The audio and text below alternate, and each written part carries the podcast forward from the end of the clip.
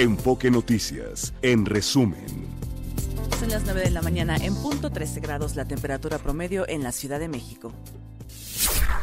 Los gobiernos de la Ciudad de México, Estado de México, Hidalgo, Puebla y Tlaxcala participaron en la Mesa Interestatal de Construcción de Paz. Acordaron reforzar la vigilancia de la carretera Arco Norte. Durante un cateo en la colonia Morelos, la policía capitalina decomisó 23 kilos de distintas drogas. En ese lugar fue hallado un altar satánico.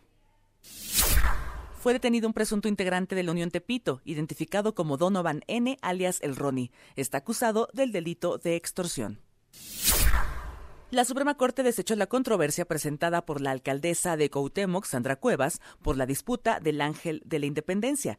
Los ministros determinaron que el monumento es propiedad de la Federación. A una semana de los hechos fue retirada, fue retirada la dovela de 90 toneladas que cayó en las obras del tren interurbano México-Toluca. Estalló la huelga en la planta de Audi en Puebla tras no alcanzar un acuerdo salarial. La Secretaría del Bienestar informó que en febrero los beneficiarios de la pensión de adultos mayores recibirán un adelanto de dos bimestres por un monto de 12 mil pesos. Esto con motivo de la veda electoral. En información internacional, 33 militares venezolanos fueron expulsados de las Fuerzas Armadas por presuntamente estar involucrados en conspiraciones contra el gobierno, que incluían el asesinato del presidente Nicolás Maduro. Y por último le informo que la sonda Slim, que convirtió a Japón en el quinto país del mundo en llegar a la Luna, ejecutó el alunizaje espacial más preciso hasta la fecha, tras lograr posarse a 55 metros de su objetivo. Así lo confirmó la Agencia Aeroespacial Japonesa. Son las 9 de la mañana con dos minutos. La temperatura promedio en la Ciudad de México es de 13 grados. Se espera una temperatura máxima de entre 25 hasta 27 grados para esta tarde. Continuamos con más en Enfoque Noticias con Mario González.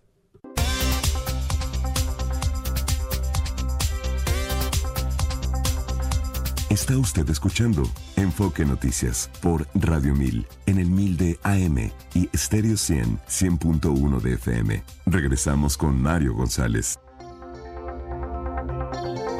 Ricardo Trejo, la Comisión Permanente del PAN aprobó las candidaturas de Xochitl Galvez y Santiago Toabuada, así como la lista de sus candidatos a diputados federales plurinominales.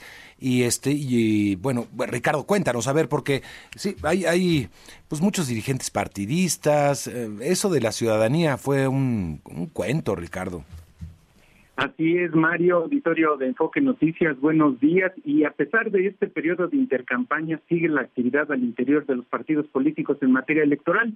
Y como lo comentas, la Comisión Permanente del Consejo Nacional del PAN aprobó por unanimidad la designación de Xochitl Galvez Ruiz como candidata a la presidencia de la República para el proceso federal 2023-2024.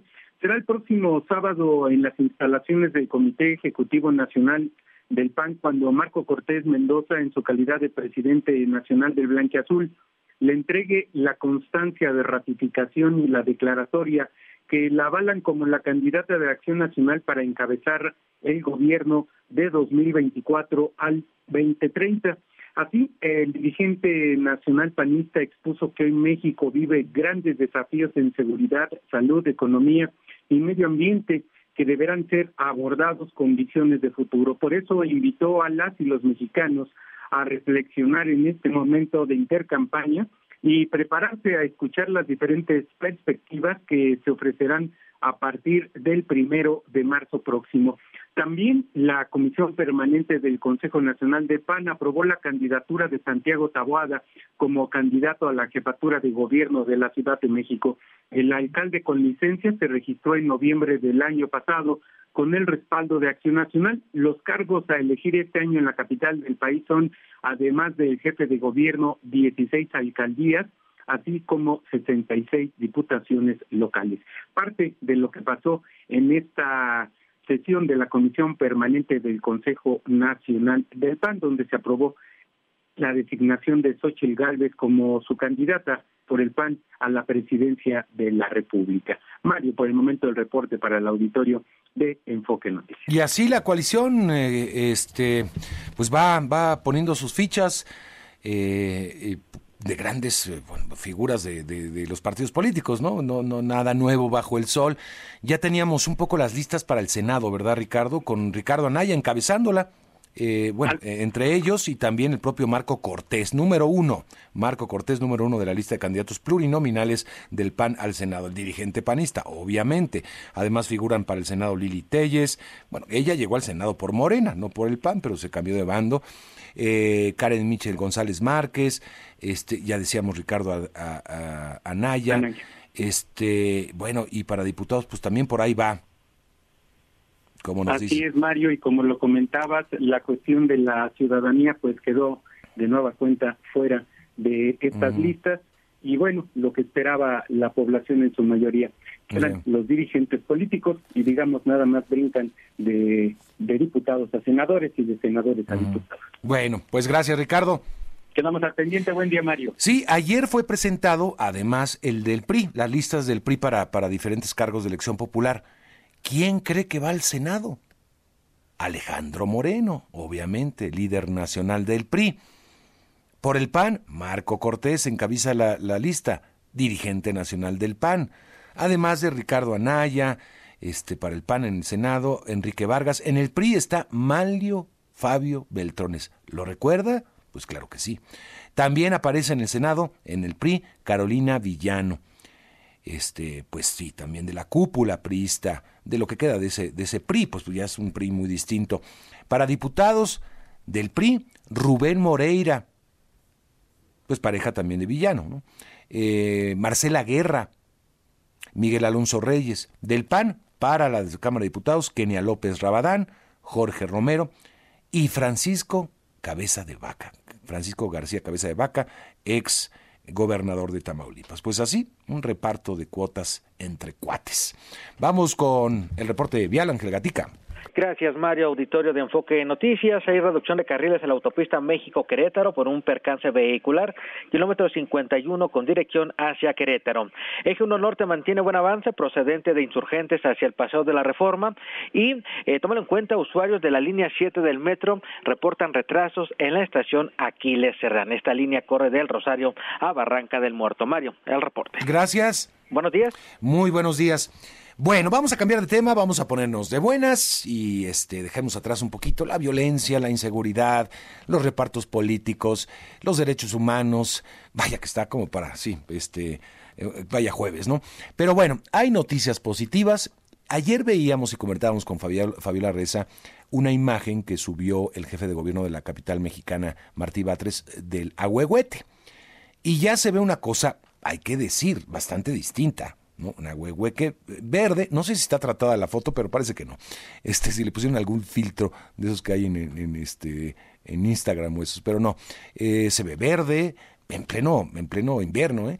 ¿eh? florido, bueno, no florido, pues no tiene flores, pero, pero sí verde, con hojas, eh, parece que ya agarrando un poquito de raíz. Este, ¿ya cantamos victoria? Vamos a conversar de esto con el doctor Saúl Alcántara Onofre, coordinador del posgrado en Diseño, Planificación y Conservación de Paisajes y Jardines de la UAM, Unidad Azcapotzalco. Doctor, qué gusto. Muy buenos días, don Mario, usted y a su auditorio. ya podemos estar en su trabajo, en su programa. Gracias. ¿Habemos a Huehuete o todavía? Todavía no podemos cantar victoria, doctor. No, claro que sí. Y ha sido una cuestión inverosímil lo que ha pasado con el Agüete, porque yo lo mencioné desde un principio que la plantación había tenido algunos problemas y había, se había deshidratado. Pero hubo un árbol de esas características en un mes y medio empieza a, rebrotar y este llevó casi medio año, es increíble. Y sí, sí, sí, está muy bien el agüete. Se le ve bien, ¿verdad?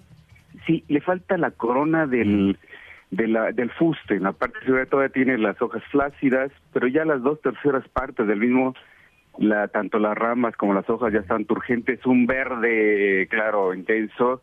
Cuando me hablaron este Fabián para verlo, lo fui a ver. Lástima que tiene esas vallas horrorosas. Sí, bueno, pero pues es que ya saben que luego se orinan, echan cemento y hacen barbaridades, doctor.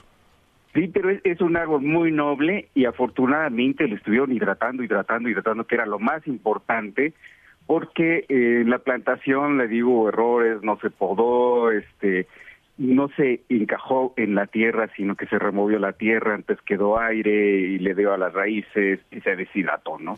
Pero ahorita sí, Sí, sí, definitivamente este árbol sagrado ya prácticamente está, digamos, tiene, tiene un futuro, espero, más de dos mil años, como el de Santa María del Tule. Ya. Que le, otro, le otorgan dos mil doscientos años los cronistas. Oiga, y, y sí llama la atención, ¿verdad? Por sobre los otros. O sea, algo tiene la huehuete. Eh, hay otros eh, eh, árboles, muy, hay, hay bastantes árboles ahí por, por reforma. Este, yo suelo trabajar por ahí también. Y este, y de hecho en la fotografía se ven unos árboles atrás, obviamente, tienen muchos años, algunos de ellos, pero la huehuete tiene algo especial, sí se ve algo bello realmente, doctor. Es un árbol cosmogónico, es un árbol mágico y sobre todo que son es, son las el agüehuete son las columnas que sostienen el Tlalocan, el paraíso de Tlaloc. Mm. Y usted puede ver la gran mayoría de los códices, tanto prehispánicos como virreinales, del siglo XVI, siempre está presente el agüehuete.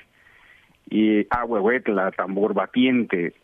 Eh, de los demás árboles que están en Paseo de la Reforma, desafortunadamente no tienen tratamiento fitosanitario, están muy dañados con muérdago, hay mucho alamillo, el sotobosco está completamente descuidado, no penetra el sol al, al suelo, el suelo es casi estéril. En fin, yo creo que hace un estudio, eh, análisis y un proyecto fitosanitario completo de base de la reforma. Sí. El ahuehuete, digamos, bueno, ya sabemos, es endémico de nuestro país. ¿Del Valle de México o, o hasta dónde se extiende, digamos, la presencia de ahuehuetes, doctor? No, pues lo tenemos prácticamente desde Sonora hasta Guatemala. Este eh, es, es un es nativo, pero de Mesoamérica, digamos. Entonces está por varias partes de nuestra república. Eh, ahora, el ahuehuete nuestro es el Taxodium mucronatum, nombre científico. Hay otro árbol que es del sur de Estados Unidos que es el ahuehuete disticum, que es aquel que plantó Alejandro Encinas allá a un lado de la, en la glorieta de la Diana, porque están patones debajo. Entonces yo comenté a la Secretaría de Medio Ambiente que se hiciera un estudio de eh, electrofóresis de este aguahuete que plantaron para ver si es el mexicano o es el eh, o es el americano, es el estadounidense, ¿no? Ahí yo tengo esa duda, nada más, porque si es el estadounidense pues sería un error cultural, ¿no? Yo espero que sí sea el Taxodium mucronatum, ya. O sea, el mexicano. El mexicano. Eh, por ejemplo, tenemos el, el, árbol emblemático también de, de Oaxaca, eh, eh, el árbol de, llamado del Tule. ¿Es, es también un ahuehuete? Es un ahuehuete, es un taxodium mucronatum. cuando llegan los españoles y llegan a Oaxaca, dicen que alcanzan a divisar en lontananza, ahí en Santa María, una el gigante de la naturaleza. Ya le llamaban el gigante de la naturaleza eh, en 1500. Entonces, los cronistas le otorgan 2200 años. Tiene varios hijos, son creo seis hijos los que tiene, que tienen alrededor de 1000, 1500 años, ¿no? Es un árbol muy longevo, muy, muy longevo. Y eh, desafortunadamente eh, se ha estado desforestando la Sierra de San Felipe y los matos acuíferos o las las aguas subterráneas están desapareciendo, entonces hay que ayudarle ya al agüete de Santa María del Tula, inyectarle mucha agua. En los años 50 los japoneses hicieron una cámara de humedad abajo, pero ahora le está haciendo un poco más daño esa cámara de humedad, porque son árboles acuáticos, son árboles que emanan con el agua y a tambor batiente significa que tienen sonido, que tienen melodías por todo el agua que emerge de sus raíces. Después, como ya son adultos, caen sus ramas, así como llorón, y todos los pajaritos, el viento, son, son sonidos todo el día. ¿no? Entonces por eso se llamaba tambor batiente. Es un árbol con, con armonía eh, en sonidos, en vista, y además es realmente su estructura biológica es bellísima. Ahora, entonces este agüehuete que está en Paseo de la Reforma, sí es el endémico mexicano, es de esa, de esa variedad que nos ha dicho, doctor. Sí, nativo. Nativo, Yo estoy seguro que sí, nativo. Endémico quiere decir que solamente en una pequeña región de la República, algún lado puede ser, ¿no? Pero hay ya muy pocos endemismos en el mundo. Pero nativo sí, nativo y además un árbol cosmogónico, ¿no? Un árbol sagrado. Qué maravilla, qué maravilla.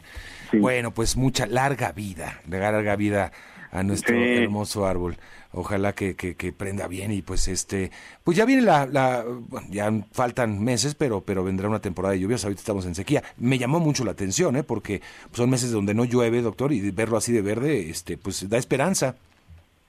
Sí, porque ya tenía su sistema de riego, habían hincado ahí dos, rotoplas enormes para el riego. Entonces, para, en el anterior no había funcionado el riego, nada. Entonces, yo creo que ya está funcionando el riego. Lo que falta y lo que he indicado a medio ambiente es que toda la jardinería del inferior del agüete debe tener una armonía y una congruencia cultural y naturalística con el agüete, porque lo que hay es jardinería de camellón de cualquier parte de la Ciudad de México, ¿no? Muy bien, bueno, pues es una belleza y hay que, hay que disfrutarlo y este pues ahí está en pasado de la reforma es, ya se puede ver no desde antes no se veía porque estaba medio pero ya ya se, uno se acerca ya se puede ya se puede apreciar lo que es este bellísimo sí.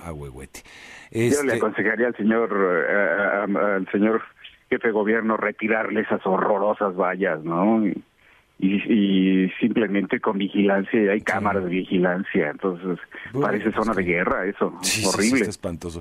Pero así han puesto ya en todas partes, hasta en el Ángel de la Independencia, en todos lados para evitar manifestaciones. Sí, hombre, parece una ciudad no, no, no, no, horroroso. Sí, sí, sí, sí, ese es bastante, bastante desagradable y coincido plenamente. Pues doctor, muchísimas gracias por conversar. Al contrario, don Mario. Y gracias por invitarme a dialogar con su, con su auditorio. Gracias al doctor Saúl Alcántara Onofre, coordinador del posgrado de Diseño, Planificación y Conservación de Paisajes y Jardines de la UAM Unidad Azcapotzalco. Pues ya, cantamos victoria entonces, pero hay que cuidarlo, ¿eh? Porque ya sabe que hay cada ser, cada ser. Hace poco, Fabiola Reza, ¿Sí? estoy hablando hace un mes aproximadamente, un poquito más tal vez, eh, hubo un caso eh, tremendo de alguien que atentó contra un árbol en, Estados Unidos, un árbol histórico en Estados Unidos también. Con una sierra un joven agarró y vámonos, que los de, este, eh, bueno, una cosa, una cosa terrible. Este, y, bueno, pues está enfrentando cargos, obviamente, hasta, hasta federales, ¿no? Porque, este, sí, este, en fin hay loquitos por todos lados. ¿Qué le vamos a hacer? Vámonos a la pausa y regresamos enseguida. Está usted escuchando Enfoque Noticias por Radio 1000 en el 1000 de AM y Stereo 100 100.1 de FM. Regresamos con Mario González.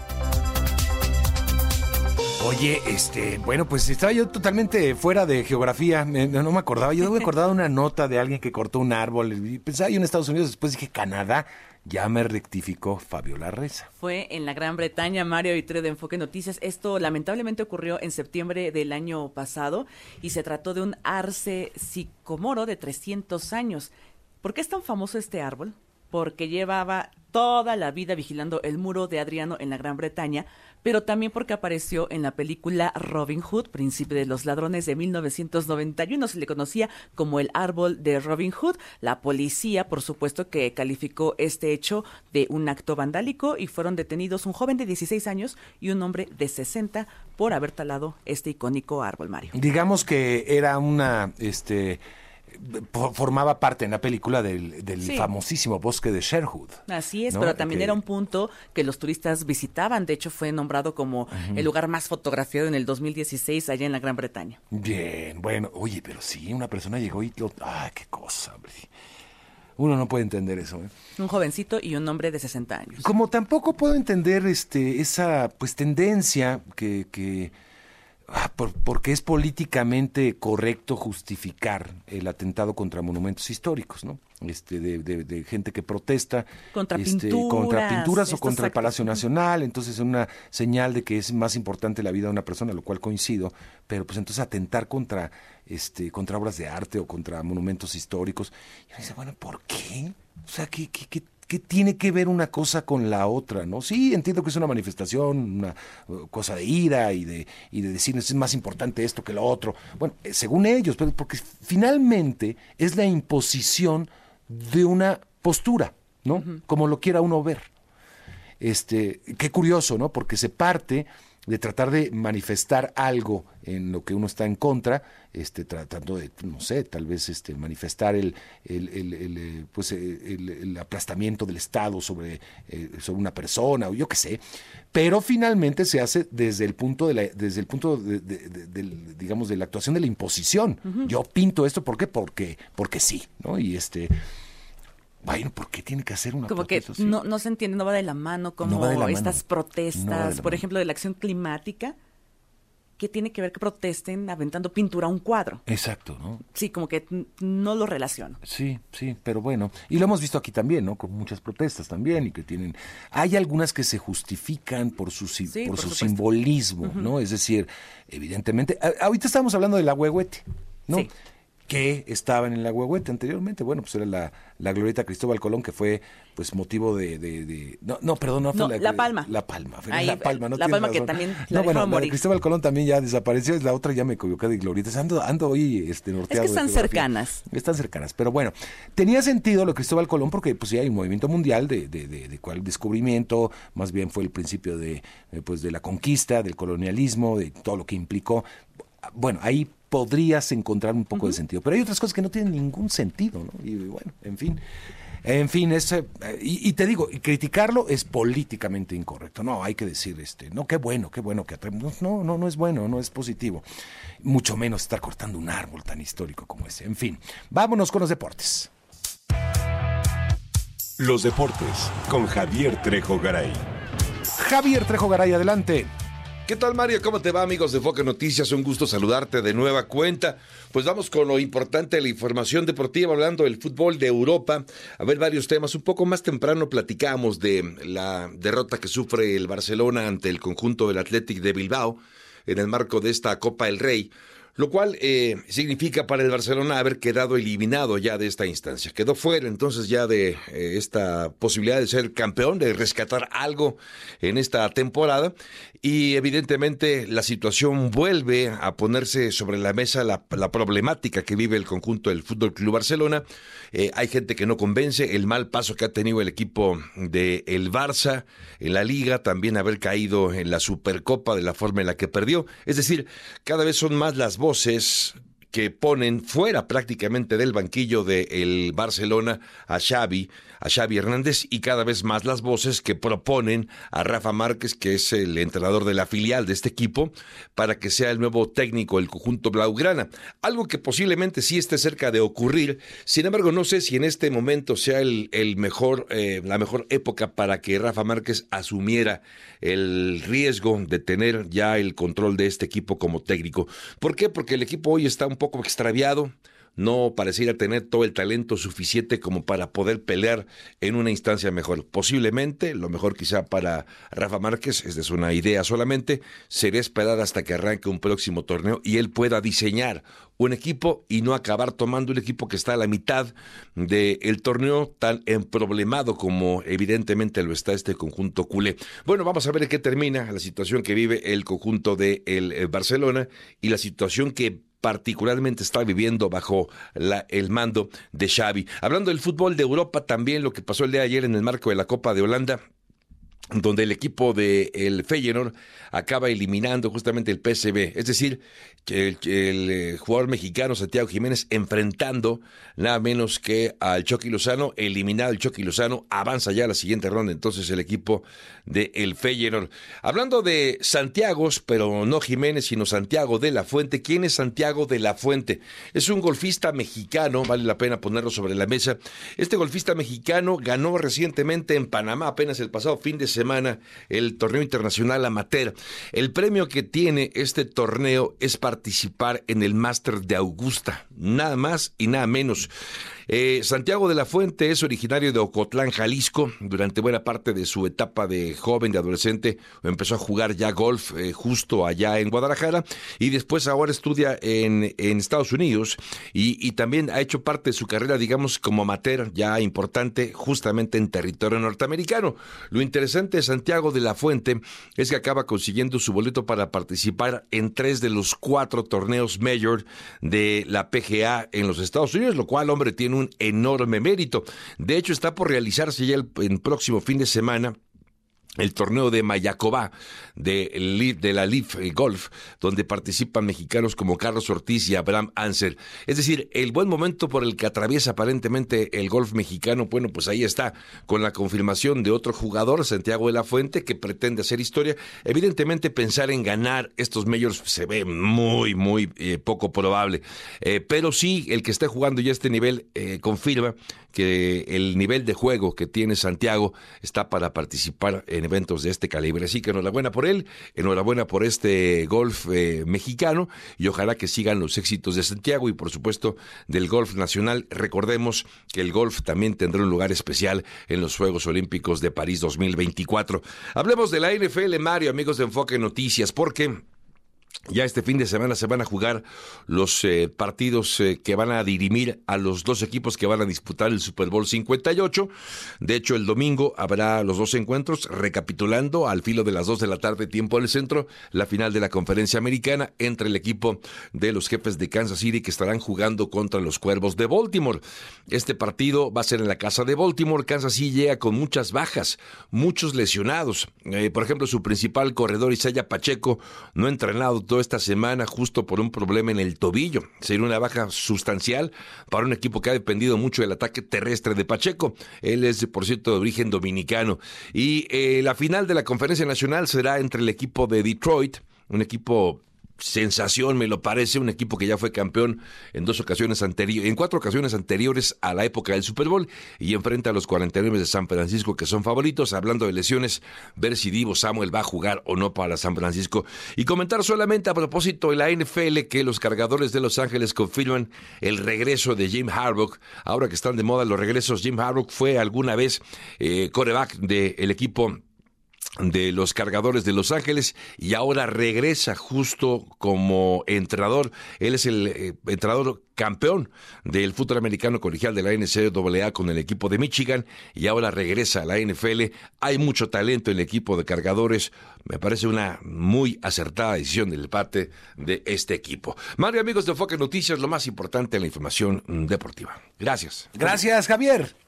Vamos a la pausa, regresamos, tenemos más todavía. Hablaremos de cine en esta mañana. Está usted escuchando Enfoque Noticias por Radio 1000 en el 1000 de AM y Stereo 100 100.1 de FM. Regresamos con Mario González.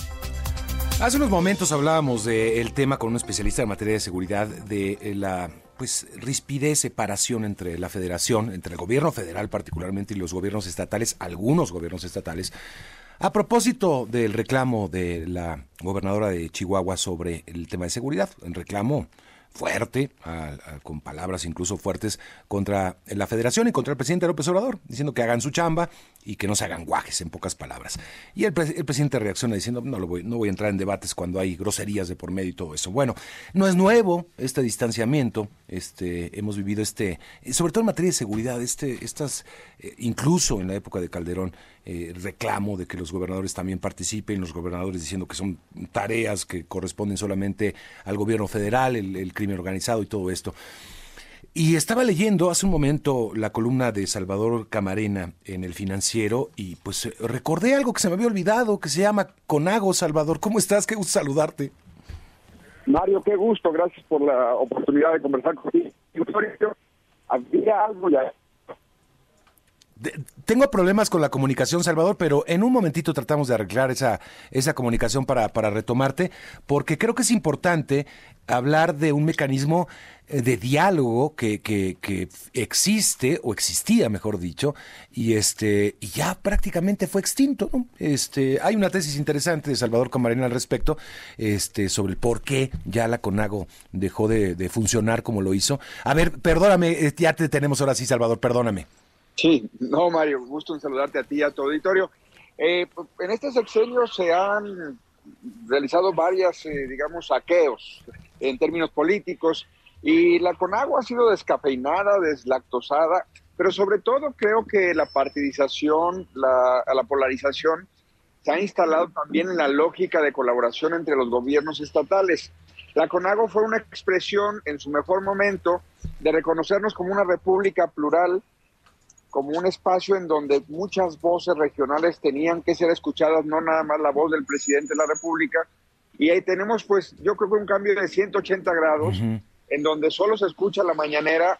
Pero dime tú, eh, si hay un problema de, inseguridad en Lagos de Moreno, ahí está Jalisco, pero al lado está Guanajuato, pero al lado está Aguascalientes, y no mucho más allá, digamos, no se puede sentir aislado de lo que pasa en otras dinámicas criminales más hacia el Pacífico. ¿Qué tenemos que hacer?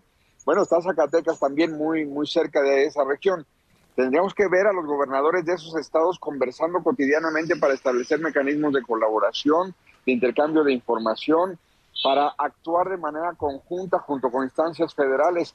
Creo que se ha instalado en el país dramáticamente un modelo en donde hay gobernadores de primera, y aquí me río un poco porque si hay que llamar de primera al señor Cuauhtémoc Blanco y su gestión en Morelos, pues es como ya para, para reír, para no llorar. Pero gobernadores de primera me refiero a unos que son convocados cada semana como si fueran actores de utilería, así. Vénganse para salir en la foto porque el presidente quiere decirles qué hacer y ustedes nomás ponen ahí la cara no atienden las necesidades regionales, más bien solamente el centralismo, solamente lo que dicta el presidente, pero hay otros que ni los convocan, hay otros que muy rara vez vienen a Palacio Nacional, muy poco sabemos de lo que se acuerde en términos de dinámicas regionales para, en este caso, temas de seguridad.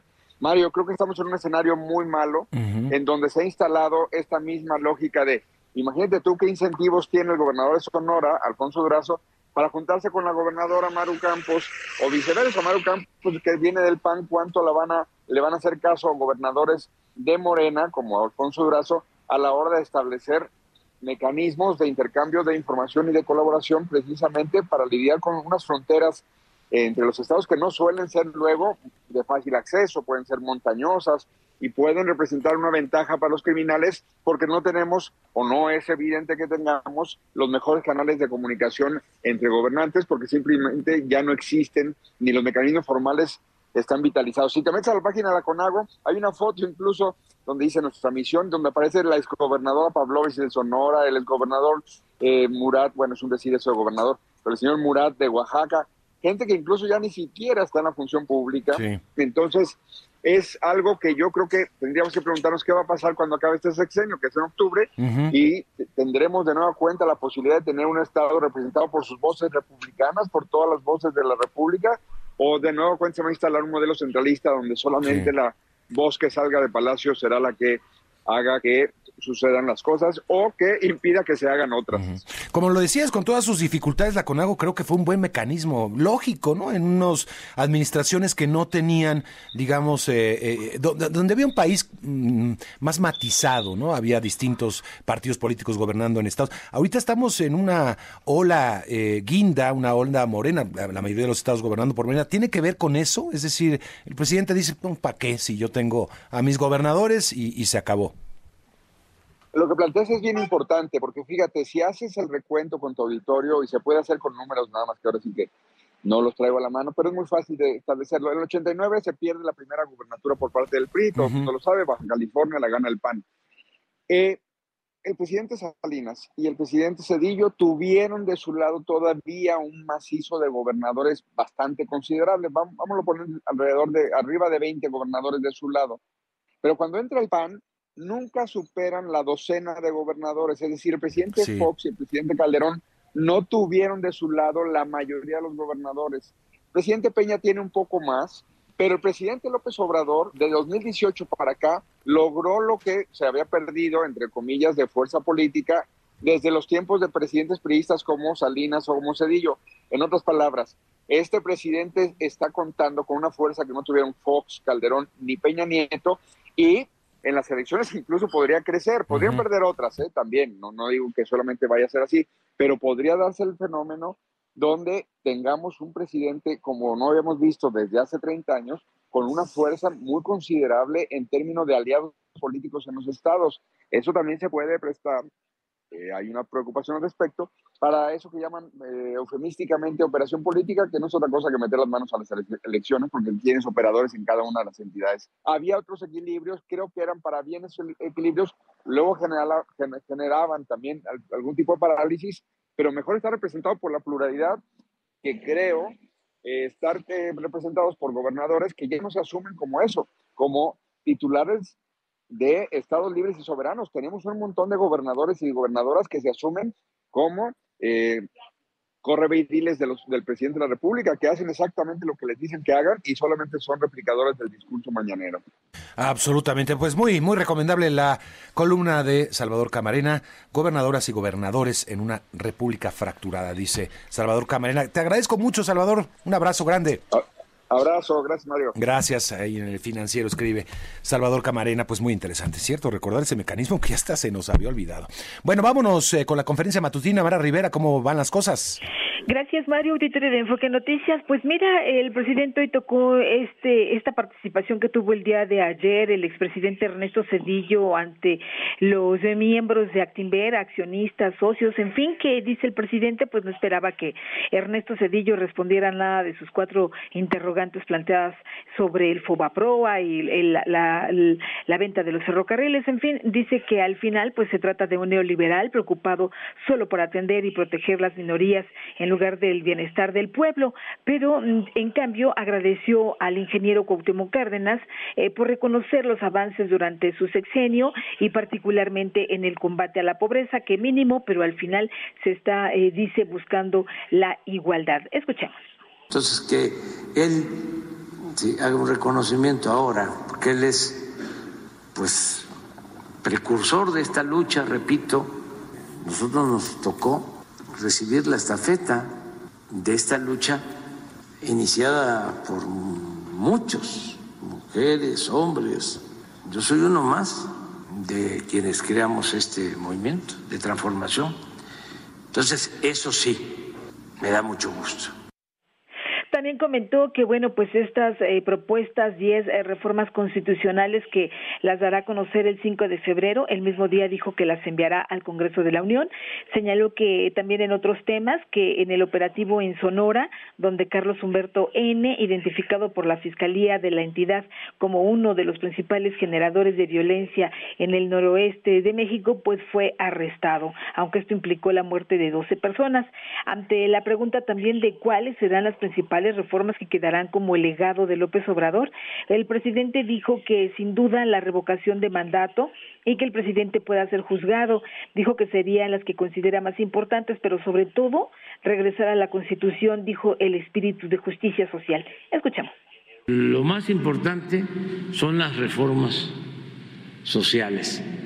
Lo que vamos a buscar ahora con este paquete de iniciativas es regresarle a la constitución vigente, la constitución del 17, su espíritu de justicia social, que se lo quitaron los neoliberales neoporfiristas en los últimos 36 años, del 83 al 18.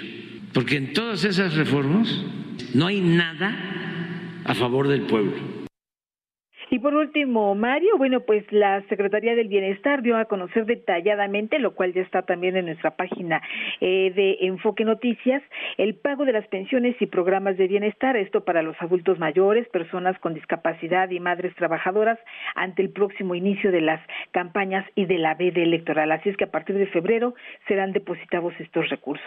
Ahí están las fechas en Enfoque Noticias. Es lo que te tengo. Bueno, pues es lo que hay. Gracias, Mara. Buenos días. Buenos días. Y hablemos de cine con pobres criaturas. Es Gastón Fentanes. I am Bella Baxter. I'm a flawed, experimenting person. I seek outings and adventures. Bella's so much to discover.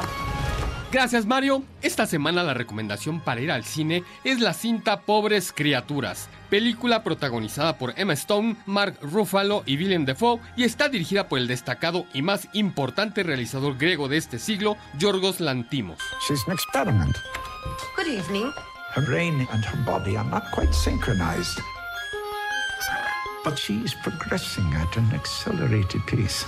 Pobres Criaturas es la adaptación al cine de la novela del mismo nombre de Alasdair Gray de 1992 y nos ubica en lo que se parece al Londres victoriano del siglo XIX, contándonos la historia de Bella Baxter, una joven que luego de suicidarse es revivida por el brillante y poco ortodoxo científico Godwin Baxter, quien le trasplanta el cerebro del bebé que Bella estaba esperando. Luego de una exitosa operación, la recién nacida Bella, ahora con la mentalidad de una niña, tendrá que aprender a ser una humana adulta desde cero. En su hambre por aprender lo que significa estar viva y absorber lo más posible de este sorprendente mundo que se abre ante sus ojos, Bella se escapa con Duncan Wedderburn, un sofisticado, astuto, libertino y perverso abogado, quien acompaña a Bella en una aventura de descubrimiento y autodescubrimiento en la que poco a poco encontrará su lugar en la sociedad y en la que su inocencia, ingenuidad y honestidad le harán mucho bien al mundo que la rodea y del que se siente totalmente desconectada, en donde su cerebro comienza a madurar y a desarrollar una mayor conciencia sin dejarse amedrentar y aceptando su entorno y a la humanidad tal cual son. And there is a world to enjoy, circumnavigate. It is the goal of all to progress, grow. A woman plotting her course to freedom. How delightful. Pobres Criaturas es una atrevida, diferente y muy interesante sátira que a través de un sorprendente y exagerado diseño de producción, vestuario y maquillaje, una correcta fotografía y una bella y precisa banda sonora soportan a un hermoso guion muy bien adaptado y muy bien dirigido por un realizador que tiene una mirada propia y muy concreta del mundo, llevando a sus personajes al extremo de los comportamientos más aberrantes a través del humor, del terror y del drama, con una puesta en escena y una puesta en cámara brillante, muy cuidada, que retrata a la humanidad a través de sus perversiones como la avaricia, la vanidad, el egoísmo, la necesidad de venganza y la necesidad de la posesión del otro. Mario, auditorio de Enfoque Noticias, Pobres Criaturas es una excelente película que no podemos ignorar. Es un cuento de terror y amor que va desde lo gótico a lo surrealista, detallando las vivencias de una mujer que está descubriendo al mundo y decide aceptarlo tal cual es, a pesar de sus notorias imperfecciones y a pesar de la imbecilidad masculina que la rodea, siendo madura en sus emociones, logrando salir adelante por su propia cuenta, de forma plena e independiente, haciendo una clara reflexión entre los deseos de los hombres y la independencia y el empoderamiento de las mujeres. Pobres Criaturas llega a la cartelera con 11 nominaciones al premio de la Academia, incluyendo Mejor Película, Mejor Director, Mejor Actriz, Mejor Guión Adaptado, Mejor Fotografía y Mejor Banda Sonora. Nos escuchamos el próximo jueves. No more. Any more's too much.